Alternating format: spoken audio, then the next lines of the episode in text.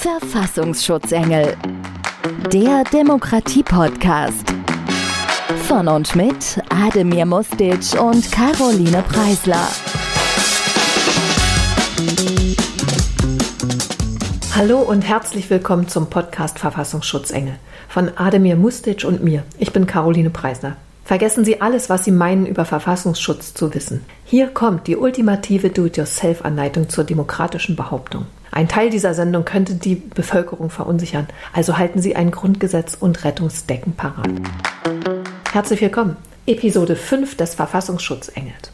Wir wollen uns heute mit dem Thema Schule und Bildungsföderalismus beschäftigen. Es gibt auch wieder was zu gewinnen und es wird sicherlich nicht immer tot ernst sein, aber zunächst wird es sehr ernst. Ademir, warst du jemals in der Schule?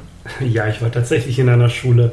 Ich war sowohl in meiner ehemaligen Heimat Jugoslawien auf der Schule, als auch natürlich hier in Deutschland. Und meinen Schulabschluss habe ich hier in Deutschland gemacht.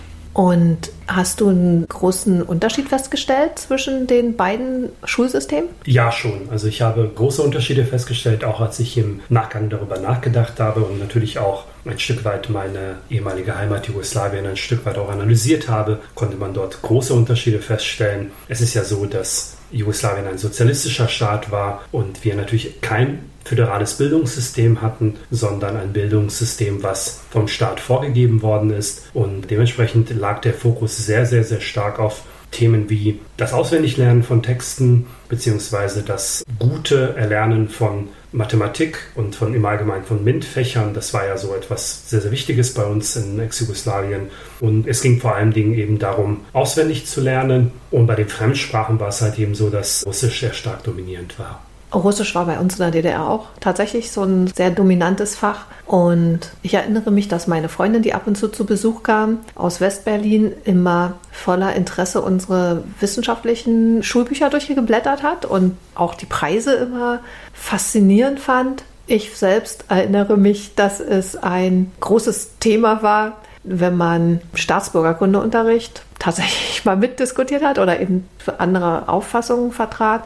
Aber was ich jetzt im Nachhinein kritisch finde, ist, dass dieses einheitliche Schulsystem in der früheren DDR eben genutzt wurde, um Menschen auf Linie zu bringen. Also zum Beispiel Leute in die Pionierorganisationen zu drängen und also eben so diese Staatsbürger schon zu formen. Und deshalb bin ich ganz großer Fan geworden vom Bildungsföderalismus, aber Heute geht es ja vor allem darum, was es eben auch für Schwächen mit sich bringt, wenn einzelne Bundesländer sich mit den Bildungsaufgaben vielleicht übernehmen oder wirtschaftlich starke Bundesländer in Bildung investieren können und andere nicht. Oder was sich im Grundgesetz geändert hat bezüglich des Bildungsföderalismus. Na, ich bin sehr gespannt. Also inhaltlich würde ich natürlich nicht so gerne darauf eingehen, welche Lehrpläne sozusagen entwickelt werden sollten oder wie man das Lerntempo der Kinder in welchem Alter bestimmen sollte. Dazu bin ich kein Pädagoge und kann dazu auch wenig Aussagekräftiges sagen. Ich kann dir wiederum an meiner eigenen Geschichte ein Stück weit erzählen, wie mein Bildungsweg verlaufen ist. Ich kam nach Deutschland, ich habe die erste Klasse in ähm, Jugoslawien absolviert, kam dann nach Deutschland, bin in eine Integrationsklasse gekommen, habe schnell Deutsch gelernt, bin dann auf die Grundschule, von der Grundschule auf eine Gesamtschule und dort eben auch ein Abitur absolviert mit recht guten Noten. Also ich war schon immer recht gut in der Schule. Die Schule fiel mir nicht allzu schwer. Das heißt, ich habe einen guten Notendurchschnitt gehabt und habe mich dann frühzeitig dazu entschlossen, nach meinem Abitur zu studieren. Gleichzeitig ist es allerdings so gewesen, dass aufgrund der Tatsache, dass ich Kriegsflüchtling war, man mich versucht hat abzuschieben im Jahre 2004. Also das wurde immer konkreter, die Aufenthaltsgenehmigung wurde immer kürzer. Und da ich ohnehin aus einem Haushalt kam, wo meine Familie eben nicht über besonders viel Geld verfügte, respektive ich auch Migrationshintergrund habe, ist es also so, dass es diesen Menschen, und das ist immer wieder eine Beobachtung, fällt es unglaublich schwer, eine akademische Karriere einzuschlagen. Und einige mögliche Erklärungen dafür könnten eben dann auch sein, dass es derartige Probleme gibt, wie ich sie gerade eben geschildert habe, eben dass man zurückgeführt werden soll in seine Heimat oder dass die finanziellen Mittel nicht ausreichen, um bestimmte Dinge zu tun und dann eben auch diese Teilhabe zu erlangen, damit man dann möglicherweise auch in Zukunft eine akademische Laufbahn einschlagen kann. Und das führt dann aber wiederum dazu, dass am Ende des Tages diese Menschen auch weniger Teilhabe in unserer Gesellschaft haben können. Das ist ein Thema, was uns immer wieder begegnet, wenn wir mit Menschen sprechen, gerade in Nordrhein-Westfalen und gerade auch im Ruhrgebiet, wo es ja eine höhere Konzentration an Menschen mit Migrationsgeschichte oder beziehungsweise auch Menschen mit geringem Einkommen gibt. Das bewegt mich auch sehr als Mitglied einer Partei, bei der Bildung eine große Rolle spielt. Ich finde als Liberale es sowieso befremdlich, wenn wir sagen, es geht ja um Chancen, um Lebenschancen, die ergriffen werden sollen. Und wir wollen ja auch einladen, dass jeder alles sein kann, was er will und wenn es dann an der Realität scheitert. Also ich habe ja eine liberale Bildungsministerin und bin darüber sehr, sehr, sehr glücklich im Bund. Und ich sehe auch, dass es solche Lebensentwürfe gibt wie dein. Du wolltest eben studieren und dann scheitert es daran, dass die Ausländerbehörde eben irgendwann sagt, arbeite und ernähre dich selbst oder geh nach Hause. Und ist schon längst nicht mehr dein Zuhause, denn Deutschland war ja schon längst dein Zuhause. Und ich denke, da verschenken wir unfassbar viel Potenzial und vor allem senden wir Signale aus an Menschen, die wir eigentlich wollen, die wir lieben, die wir schätzen und deren berufliche Betätigung wir eben auch brauchen. Und was ich dabei besonders traurig finde, ist, ich sehe ja jetzt dich im Anzug und auf dem Höhepunkt einer Karriere und ich sehe eben ganz, ganz, ganz viele Menschen, denen das dann nicht gelungen ist und das scheiterte dann an an Behörden. Ja, das ist einfach schade, dass jemand in Deutschland ist und sagt, ich möchte gerne das und das werden und dass man ihm sagt, ja, du leider nicht, denn in deinem Pass steht leider das falsche Herkunftsland. Das ist unlogisch. Ich finde es einfach unlogisch. Wir wollen doch Bestenauslese und Bestenauslese kann nicht an die Herkunft geknüpft werden. Und was ich auch sehr schade finde, ist, wir haben es immer noch statistisch so, dass Menschen, die aus sozial ausgegrenzten und Familien kommen oder sozial schwierigen Verhältnissen oder aus Familien mit, mit geringem Einkommen, dass die immer noch davon abgehalten werden, Teilhabe zu leben oder sich beruflich zu entwickeln. Das bedeutet aber auch, dass sie für immer und ewig verdammt sind in dieser Endlosschleife. Du hast es in einer vorherigen Episode so schön gesagt, Geldende ist noch ganz viel Monat übrig. Und das finde ich sehr schade. Und wenn es in deinem Bundesland so besonders prekär ist, finde ich es noch bedauernswerter,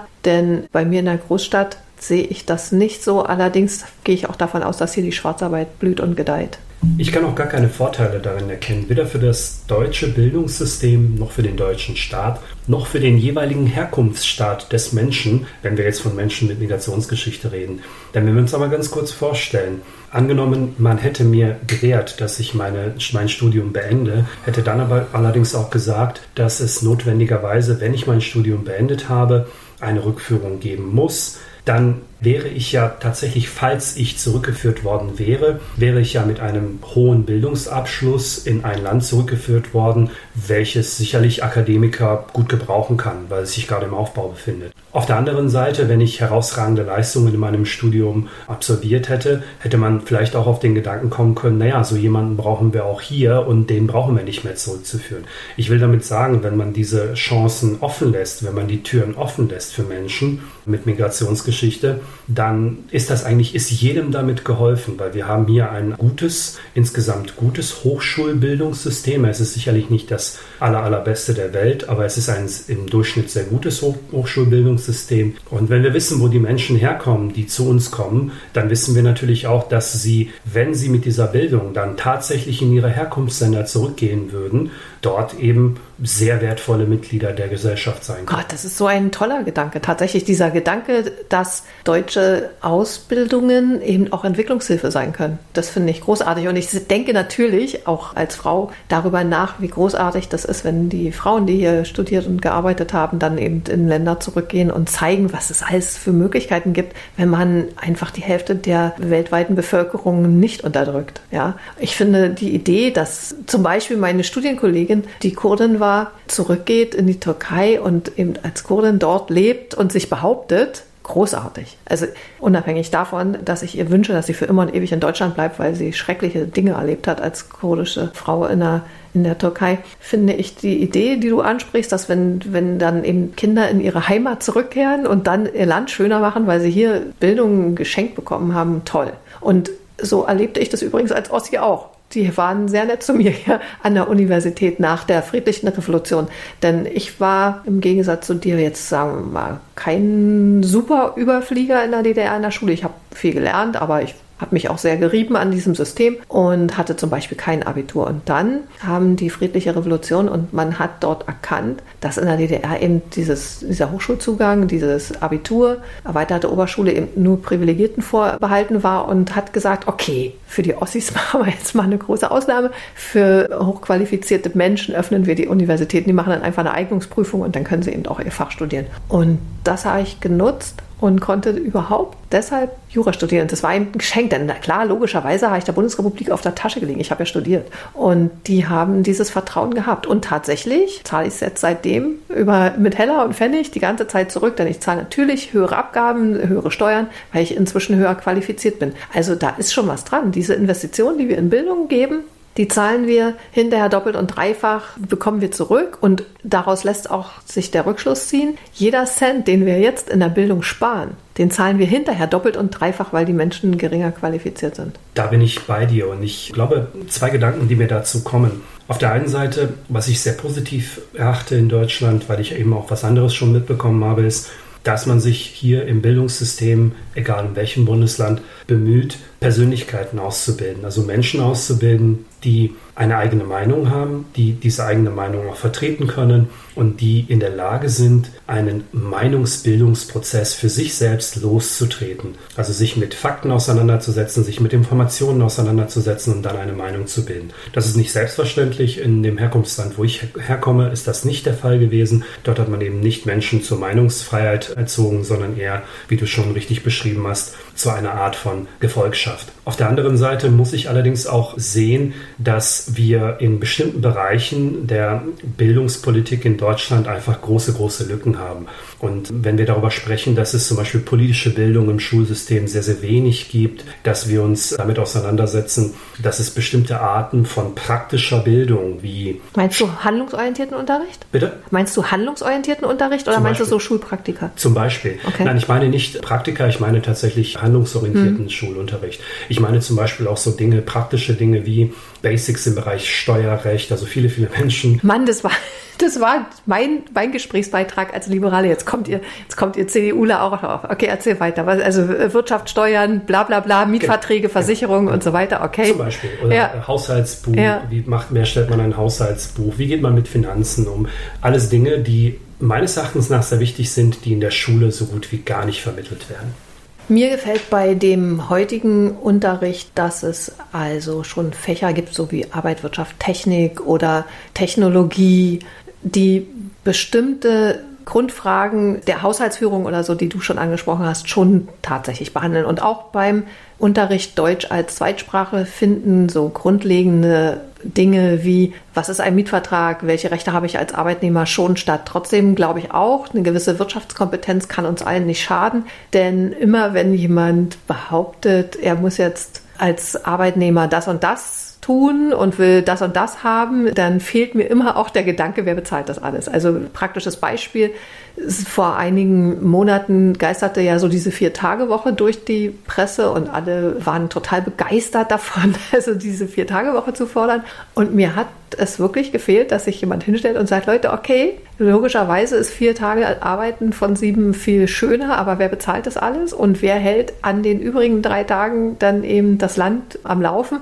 Und dieser zweite Gedanke dazu, also dass also alles, was ich fordere, eben auch irgendeiner bezahlen muss und wo das Geld herkommt, der fehlt mir allgemein. Der fehlt mir aber auch bei hochgebildeten Menschen. Deswegen finde ich die Idee, das bereits in die Grundbildung zu packen, schon ziemlich gut. Man kann ja heutzutage eben auch Philosophie studieren und sich die ganze Zeit nicht darüber Gedanken machen, wer die Rechnungen bezahlt. Und deshalb ja, finde ich deine Forderung gut. Mir fallen allerdings auch noch viele andere Sachen ein, die eben in der Schulbildung eine Rolle spielen sollten. Und vielleicht ist es auch deshalb sinnvoll, Föderalismus zu haben. Aber mal was anderes. Hattest du so eine Lehrerin oder einen Lehrer, der dir besonders in Erinnerung geblieben ist, weil es richtig gut war oder richtig schlecht war? Ja, ich hatte mehrere Lehrer, die mir äußerst positiv in Erinnerung geblieben sind. Und das aus verschiedensten Gründen. Also Lehrerinnen und Lehrer sind im Allgemeinen natürlich sehr prägend, gerade in jungen Jahren. Es ist also so, dass ich ein durchaus auffälliger Jugendlicher war. Also für, sagen wir mal, deutsche Verhältnisse war ich wahrscheinlich auffällig. Für, Ach du meine Güte. Für jugoslawische Verhältnisse vermutlich nicht. Ich war ein relativ wilder Junge und habe natürlich auch mal das ein oder andere Aggressionspotenzial gezeigt, was sich darin wieder gespiegelt hat, dass wenn mir etwas nicht gepasst hat, ich auch möglicherweise schnell aggressiv werden konnte. Und das waren so die Jahre zwischen meinem achten und vielleicht 13., 14. Lebensjahr. Und hier sind zum Beispiel meine Lehrerin und mein Lehrer in der Gesamtschule, also Frau Zitan und äh, Herr Hinz, sehr, sehr positiv in Erinnerung geblieben, die immer wieder auf mich eingegangen sind, die immer wieder eben sehr viel Geduld gezeigt haben mit mir und die dieses Aggressionspotenzial zunehmend in den Griff bekommen haben und kanalisiert haben, in die richtigen Bahnen kanalisiert haben und mir eben gezeigt haben, dass man Konflikte nicht mit Gewalt löst, sondern anders. Und das ist eine, eine ganz prägende, wichtige Erfahrung für mich gewesen. Und dann gab es einen Lehrer, der zwar nicht mein Schullehrer war, der aber Lehrer in einem Gymnasium war, aber gleichzeitig mein Fußballtrainer im ersten Fußballverein, wo ich gespielt habe, war. Und das war der Norbert Klar, den werde ich niemals vergessen an dieser Stelle. Schöne Grüße, Norbert, falls du zuhörst. es ist was aus ihm geworden. Es ist was. Er sitzt hier in edlem Zwirn und es ist aus ihm was geworden. Gut, bei den Socken bin ich mir noch nicht ganz sicher. Ademir hat, ist wirklich sehr vornehm gekleidet und er hat total süße Katzenstrümpfe an. Aber sprich von deinem Lehrer. Ja, also der Norbert, das war jemand, den ich, äh, wie gesagt, mein ganzes Leben lang nicht vergessen werde. Also ein unheimlich empathischer Mensch, der sehr auf mich eingegangen ist, der sehr, sehr viel für meine Charakterausbildung getan hat und äh, der mich da wirklich äußerst viel den richtigen Weg geführt hat, gemeinsam mit noch zwei, drei anderen Leuten, die eben in diesem Fußballumfeld für mich sehr, sehr wichtig waren damals. Und ja, das war für mich im Nachhinein eine ganz, ganz, ganz wichtige Erfahrung, solchen Menschen zu tun gehabt zu haben, die unheimlich viel Geduld mit mir gezeigt haben und äh, die mir einen Weg gewiesen haben, den mir meine Eltern zu dem Zeitpunkt nicht weisen konnten, weil sie einfach die Geflogenheiten dieses Landes nicht kannten, die Sprache nicht kannten. Meine Eltern konnten mir natürlich einen Wertekompass mitgeben, aber eben nicht die Geflogenheiten dieses dieses Landes. Und das haben eben Menschen wie Norbert getan und äh, dafür bin ich sehr, sehr dankbar. Das ist ja toll. Ich hatte auch so einen tollen Lehrer. Also ich hatte keinen Norbert, aber ich hatte einen Hannes. Und dieser Hannes Kovac war Lehrer an der beruflichen Schule. Und ich habe ja schon in der DDR gelernt und eine Berufsausbildung gemacht. Aber dann wurde eben auch da der Betrieb abgewickelt. Und ich habe dann in der Bundesrepublik nochmal neu angefangen und besuchte eine berufliche Schule. Und das war so ein anderer Unterricht. Und es war so genial. Wir waren so eine Ossi Ossi-Klasse in Berlin-Charlottenburg. Und wir hatten also Lehrer, die total begeistert waren, weil wir alle lernen konnten, denn wir waren irgendwie alle noch so auf Zack. Und das war ein ganz anderes, wertschätzendes Miteinander, nicht dieser DDR-Drill. Und ich habe dort Rechtsanwalts- und Notagehilfin gelernt und habe ja dann später Jura studiert. Und ich denke, wenn ich nicht diese Ermutigung und auch diese Ertüchtigung durch die berufliche Schule erlebt hatte, eben durch Hannes Kovac und diverse andere großartige Lehrer in der Dankelmannstraße in der beruflichen Schule in Berlin, dann wäre ich jetzt keine sehr glückliche Juristin. Ich habe eine kleine Anekdote, die ich so aus meinem Fußballerleben mitgenommen habe. Ich habe ja, als ich nach Deutschland kam, sehr. Hä, du machst Fußball und Crossfit und was machst du noch alles? Das ist ja unglaublich. Fußball spiele ich tatsächlich nicht mehr aktiv, aber ich habe, ähm, als ich nach Deutschland kam, habe ich angefangen, Fußball zu spielen und das in einem lokalen Verein in Gelsenkirchen. Und da war es so, dass ich etwas sehr, sehr Wichtiges sehr früh gelernt habe. Und zwar war es so, dass ich zu einem der ersten Trainings kam. Ich konnte gar nicht so gut Deutsch sprechen, also wirklich nur das, was ich aus der Integrationsklasse so mitgenommen habe. Und eben besagter Norbert Klar, aber auch noch ein anderer Trainer, Christoph Blom, haben sich mir angenommen. Und dann hatte mich der Christoph mit in die Kabine geführt und hat mich von Kopf bis Fuß als Torwart eingekleidet und hat mich einfach mal ins Tor gestellt. Und ich war fuchsteufelswild. Ich habe gesagt, ich möchte nicht im Tor, ich bin kein Torwart und ich möchte Tore schießen und ich möchte Stürmer sein und ich möchte der wichtigste Spieler dieses Teams sein. Und dann hat er mir das erklärt und hat mir gesagt, hey, schau mal, du bist der wichtigste Spieler dieses Teams, denn der Torwart verhindert, dass wir Tore kriegen. Wir können vorne noch so viele Tore schießen, wenn wir hinten keine Tore verhindern, dann werden wir nicht gewinnen.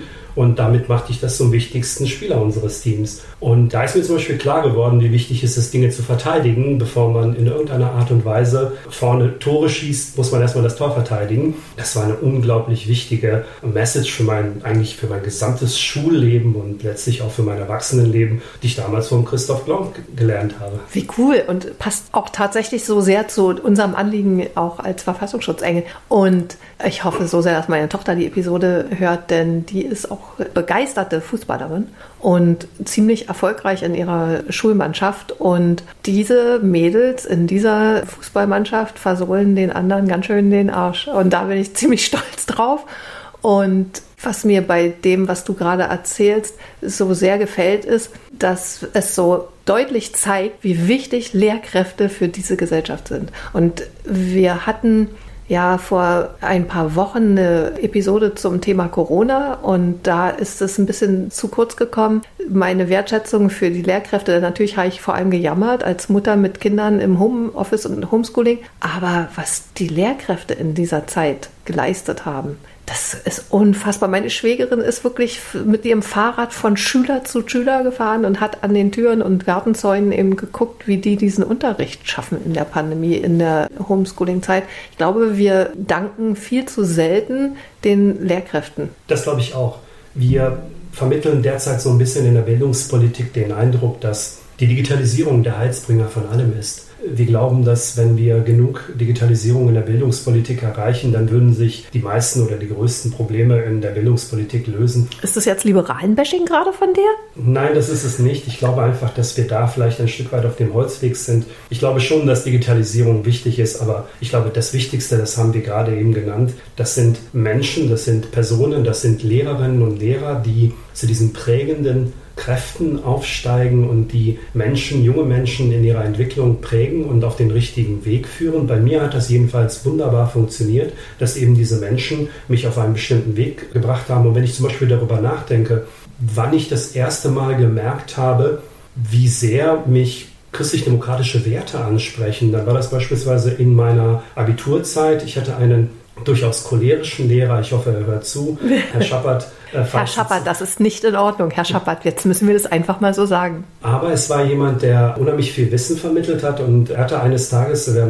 war, mein, war mein Geschichtslehrer, ich habe also Geschichte auch im Abitur gehabt und habe eine sehr, sehr gute Note in äh, Geschichte gehabt. Und er hatte eines Tages in, in, im Unterricht gefragt, wer denn weiß, welche Lehren Jesus Christus gelehrt hat. Und die ganze Klasse schwieg still, keiner hat irgendwas gesagt. Ich habe aufgezeigt und habe gesagt, die Nächstenliebe. Und dann hat der Fuchs teufelswild den Unterricht beendet. Das kann doch wohl nicht wahr sein, dass der Einzige mit Migrationsgeschichte in dieser Klasse, der noch nicht mal Christus weiß, was Jesus Christus gelehrt hat. Und alle anderen wissen es nicht. Ich habe keine Lust auf so eine Klasse und hatte den Unterricht beendet. Und da wurde mir zum Beispiel klar, dass ich mich mit diesem Thema schon im Vorfeld beschäftigt hatte und Dinge wusste, die vielleicht andere zu dem Zeitpunkt gar nicht so sehr wusste oder sich dafür gar nicht interessiert haben. Du bist allerdings auch in der CDU, wo das Christsein schon im Namen steckt und bist vielleicht auch ein bisschen exot. Ich weiß nicht, wie viele Leute bei euch nicht religiös sind in der Partei. Ja, nicht religiös zu sein bedeutet ja nicht, dass ich die Religion nicht schätze und die Werte, für die, für die sie einsteht. Und das war mir damals schon wichtig. Ich war ja damals kein Christ und bin es ja heute nicht. Und dennoch war es mir aber sehr, sehr wichtig, dass diese Werte, wofür diese Werte stehen und was sie bedeuten. Und unser Geschichtslehrer damals war zum Beispiel für mich eine prägende Persönlichkeit, die mir das näher gebracht hat, die mir das beigebracht hat. Und worauf ich ursprünglich auch hinaus wollte, ist, es sind diese Persönlichkeiten, die es braucht. Egal, ob sie vielleicht ein bisschen cholerisch sind, vielleicht ein bisschen exzentrisch sind oder vielleicht äh, zugewandt sind. Es braucht gute Lehrerinnen und Lehrer. Ach, du meinst Charakterköpfe? Also ja, so, dass, dass es also darum geht, dass man also nicht uniform und konform ist, sondern dass man eben vielleicht auch ein, selber ein Exot ist als Lehrkraft. Ja, absolut, absolut. Denn diese Persönlichkeitszüge würden sich dann Menschen, junge, junge Menschen dann möglicherweise selbst auch zu eigen machen. Also ich war schon vielleicht immer extrovertiert, aber ich bin noch extrovertierter geworden, nachdem ich dann gesehen habe, dass es bei einigen meiner prägenden Menschen, mit denen, mit denen ich zu tun hatte, vollkommen in Ordnung ist, extrovertiert zu sein. Oh, das finde ich ist ein schöner Gedanke. Habe ich noch nicht drüber nachgedacht. Cool. Ademir, du hast vorhin erzählt, dass du handlungsorientierten Unterricht toll findest. Habt ihr denn als Unternehmen, in dem du arbeitest, am Girls oder Boys Day mitgemacht? Ja, wir machen das regelmäßig. Tatsächlich gibt es also einen Girls Day, weil in der IT oder auch Digitalisierungsbranche ja Frauen ein wenig unterrepräsentiert sind. Gibt es einen Girls Day, wo wir Mädchen verschiedenen Alters die Digitalisierungs- und IT-Branche näher bringen und Jobs, die dort eben angeboten werden können. Und da sind wir ganz aktiv im Austausch mit Schulen, die bei uns in der Region sind, mit denen wir das dann gemeinsam machen. Finde ich, ist eine großartige Geschichte und die genau in die, diese Richtung geht. Und wie ist das bei dir, bei deinem Arbeitgeber? Ich arbeite ja in der Rechtsabteilung und auch da ist es so, dass Frauen zumindest in den Führungspositionen unterrepräsentiert sind. Wir unterscheiden trotzdem nicht zwischen Girls und Boys Day und würden uns auch freuen, wenn äh, Boys kämen. Kam aber nicht, kamen zwei Damen jetzt, zwei Mädchen zu uns und wir haben das sehr genossen. Also sie waren bei mir in der Rechtsabteilung, aber sie waren eben auch in der Presseabteilung und in der, im Sekretariat und in der Registratur. Und es war so schön, die hatten so einen ganz anderen Blick auf alles. Und wir haben uns vorher so ein bisschen überlegt, was machen wir mit den beiden äh, Mädchen, die zum Girls Day kommen. Und ich muss sagen, wir hatten auch alle Spaß. Und als die dann weg waren, hatten wir, haben wir sie ungern gehen lassen. Am liebsten hatten wir die sofort behalten und am liebsten hatten wir die sofort ausgebildet. Und hinterher haben wir gesagt, oh, das machen wir jetzt nächstes Mal noch viel größer und, und viel mehr. Und wir, wir gehen direkt in die Schulen und kümmern uns darum, dass noch mehr Girls und Boys zu uns kommen. Denn das hat uns gut getan und ich glaube auch ganz fest, dass Bildung nicht Schulen vorbehalten bleibt, sondern dass wir alle verpflichtet sind, Bildung vorzuleben und anzubieten, niedrigschwellige Bildung und dass jeder das eben auch in seinem gesellschaftlichen Engagement machen kann. Also ich habe zum Beispiel, das ist schon eine Weile her, aber 2013, 14 habe ich so einen Nachbarschaftstreff gegründet in Mecklenburg-Vorpommern. Und zwar kam ich in dieses Bundesland damals aus, eben aus Berlin. Und in Berlin ist das ganz klar Ehrenamt, gesellschaftliches Engagement gibt es hier ganz viel. Und dann kam ich in einen Stadtbezirk in der Kleinstadt, wo ich war, wo Armut und Ausgrenzung und sagen wir mal auch Arbeitslosigkeit eine große Rolle spielen und vor allem werden dort eben stark Niedriglöhne gezahlt. Die Wohnungen haben immer noch 20 Prozent Leerstand. Bis heute ist dort, also gibt es dort soziale Verwerfung. Und dann haben wir so einen Nachbarschaftstreff gegründet, ein paar Wegbegleiterinnen und Begleiter und ich, und haben Bildungsangebote gemacht, niedrigschwellige, an die Menschen, die dort waren. Wir haben also Deutsch als Fremdsprache mit einem Nekos gekoppelt oder mit Kinderbegleitung oder wir haben Hausaufgabenhilfe oder ähnliche Sachen angeboten oder wie eben die Nachbarschaftstreffs, die es eben überall gibt und soziales Engagement, auch Seniorinnen, die sich eben zu Lesenachmittagen einladen lassen und so weiter. Ich glaube, dieser soziale Aspekt ist ein enorm wichtiger. Wir, glaube ich, haben alle eine gewisse Verantwortung, da auch ein Stück weit darauf zu achten. Und ich glaube, auch hier wieder spielen möglicherweise auch Lehrerinnen und Lehrer eine große Rolle, die auch mitwirken können, dass eben bestimmte Teilhabe für ihre Schülerinnen und Schüler ermöglicht wird wo sich die Eltern vielleicht gar nicht dazu aufgerufen fühlen, das zu tun oder vielleicht wissen die Eltern gar nichts davon. Aber müssen Lehrer das auch noch mitstemmen, weißt du? Weil die Sie Eltern müssen ja, die Eltern, es gibt ja Anträge, die können eben einfach nur die Eltern stellen. Sie müssen es nicht, aber ich glaube, wenn man darauf hinweist, dass ein Kind ein bestimmtes Talent hat und meistens sind es die Lehrer, die so etwas eher erkennen als die Eltern, dass ein Kind ein bestimmtes Talent hat und auf dieses Talent hinweist und die ähm, Eltern vielleicht ein Stück weit in die Richtung bringt und dazu sind ja dann Elternsprechtage ja auch ganz gut geeignet. Und dann müssten Eltern übrigens auch zu Elternsprechtagen gehen, eben einfach mal aufstehen. Also ich weiß nicht, wie es bei dir ist, aber es gibt ja Schulen, da lassen sich die Eltern einfach nicht blicken. Ich kann sagen, also meine Eltern haben bis heute sprechen sie eher gebrochenes Deutsch, aber waren an jedem einzelnen Elternsprechtag Sprechtag da und haben sich das angehört, auch wenn sie vieles nicht verstanden haben. Den Kern haben sie mitgenommen und das ist wichtig. Das ist dann letzten Endes die Eigeninitiative, über die wir auch schon an ein paar Stellen in unserem Podcast gesprochen haben. Ein gewisser Eigenantrieb muss vorhanden sein, dass Menschen eben sagen, ich interessiere mich für mein Kind oder ich interessiere mich für die Einrichtung, in die mein Kind geht und dort dann eben versuchen, Informationen zu bekommen. Und es sind oft die Lehrer, die ein Talent eher erkennen, als es die Eltern tun vielleicht und dieses Talent dann ganz gezielt fördern zu lassen, ist, glaube ich, eine gute Möglichkeit. Was du vorhin gesagt hast, was ein sozialer Aspekt der Bildung ist und dass es eben auch vielleicht einer Gesellschaft der Nachbarn und auch vieler Menschen bedarf. Hier ist es beispielsweise so, dass sich die Bildung in Deutschland ein Stück weit von anderen Ländern unterscheidet. Und das ist auch so ein Aspekt, den ich beobachtet habe, wenn man im internationalen Kontext unterwegs ist. Also wenn wir jetzt beispielsweise das amerikanische System nehmen. Das ist ja, die Bildung ist dort sehr viel mehr privatisiert als in Deutschland. Also wir haben ja einen relativ komisches Verhältnis zur Privatisierung von Bildung. Also in Deutschland, das kommt ja für uns aus irgendwelchen Gründen absolut nicht in Frage. Privatschulen sind ja eher nicht so im Kommen. Das ist in den USA absolut nicht der Fall. Es gibt sicherlich in Berlin einiges an Privatschulen, aber in Nordrhein-Westfalen ist das eher unüblich. Und äh, das ist also so, dass wenn wir in die USA schauen, dann stellen wir beispielsweise fest, dass die Professorinnen und Professoren großer Universitäten wie Harvard, Yale, MIT und wie sie alle heißen, oftmals eine sehr, sehr, sehr, sehr gute Karriere in der freien Wirtschaft durchlaufen haben und sich dann irgendwann dazu entscheiden, etwas im sozialen Aspekt wieder zurückzugeben und dann quasi an eine Hochschule zu gehen und als Professor zu fungieren und dort sein Wissen weiterzugeben. Diese Leute verdienen einen Bruchteil von dem, was sie in der freien Wirtschaft verdient haben in ihrem Berufsleben, aber empfinden dann eben diese Verantwortung, ihr Wissen dann weiterzugeben in Form von Lehrtätigkeiten oder Professoren oder ähnlichem.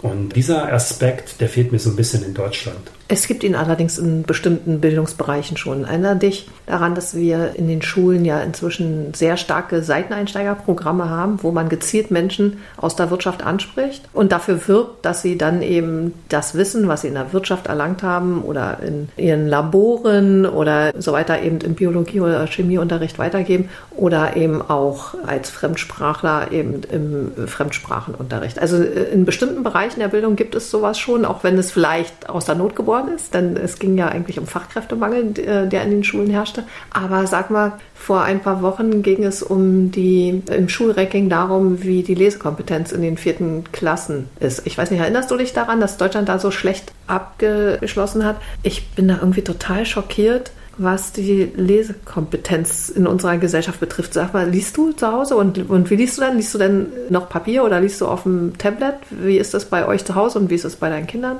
Also ich lese schon. Meine Kinder, meine große Tochter kann schon lesen, meine kleine noch nicht. Meine große Tochter geht in die Schule und äh, es ist also so, dass ich sie anhalte, regelmäßig zu lesen, tatsächlich auch in Büchern zu lesen. Was sie lesen möchte, ist hier freigestellt. Da gibt es entsprechende Kinderbücher, die wir in ihrem Zimmer haben, aber sie soll möglichst 20 bis 30 Minuten am Tag lesen. Ich selbst lese auch, ich würde sagen, wahrscheinlich überdurchschnittlich viel, meistens auf dem Kindle, weil das für mich etwas einfacher ist, als auf ein Buch aufzuschlagen, weil sonst würde mein kleines Nachtschränkchen voller Bücher sein und der Kindle ist da etwas praktischer aber es ist, verhält sich eben nicht wie ein Buch.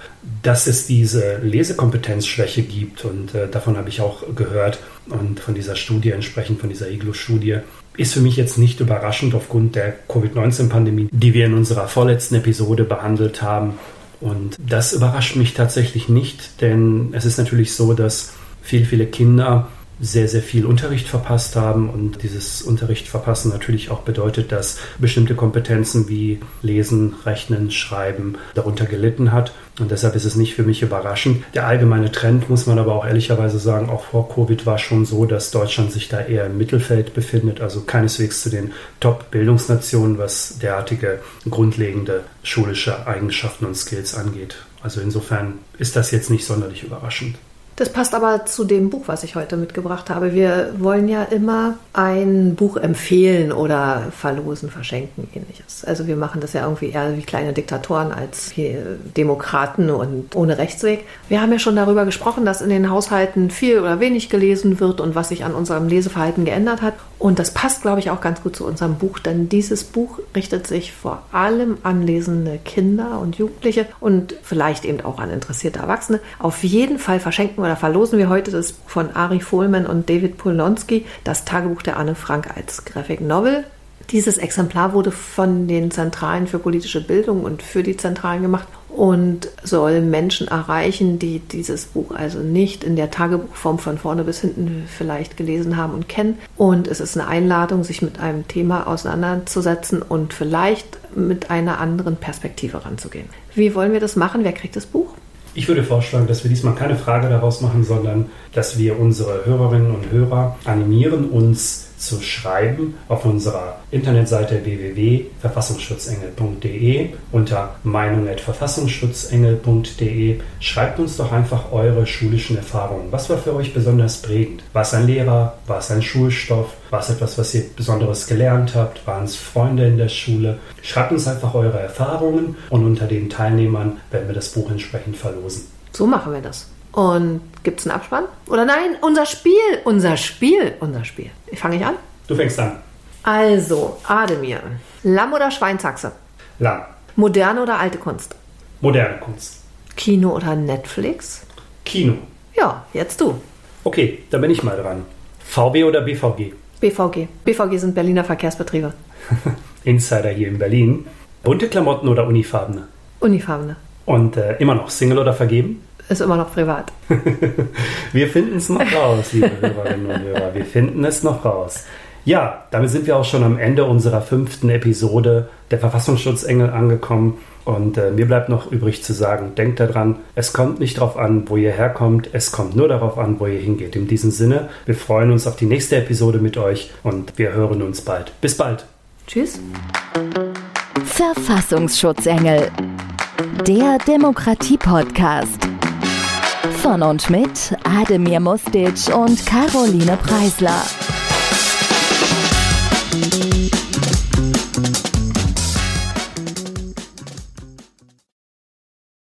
Werbung. Jeder hat eine Geschichte zu erzählen. Und wir bei podcast-helfer.de helfen Ihnen, ihre zu teilen. Wir sind mehr als ein Service.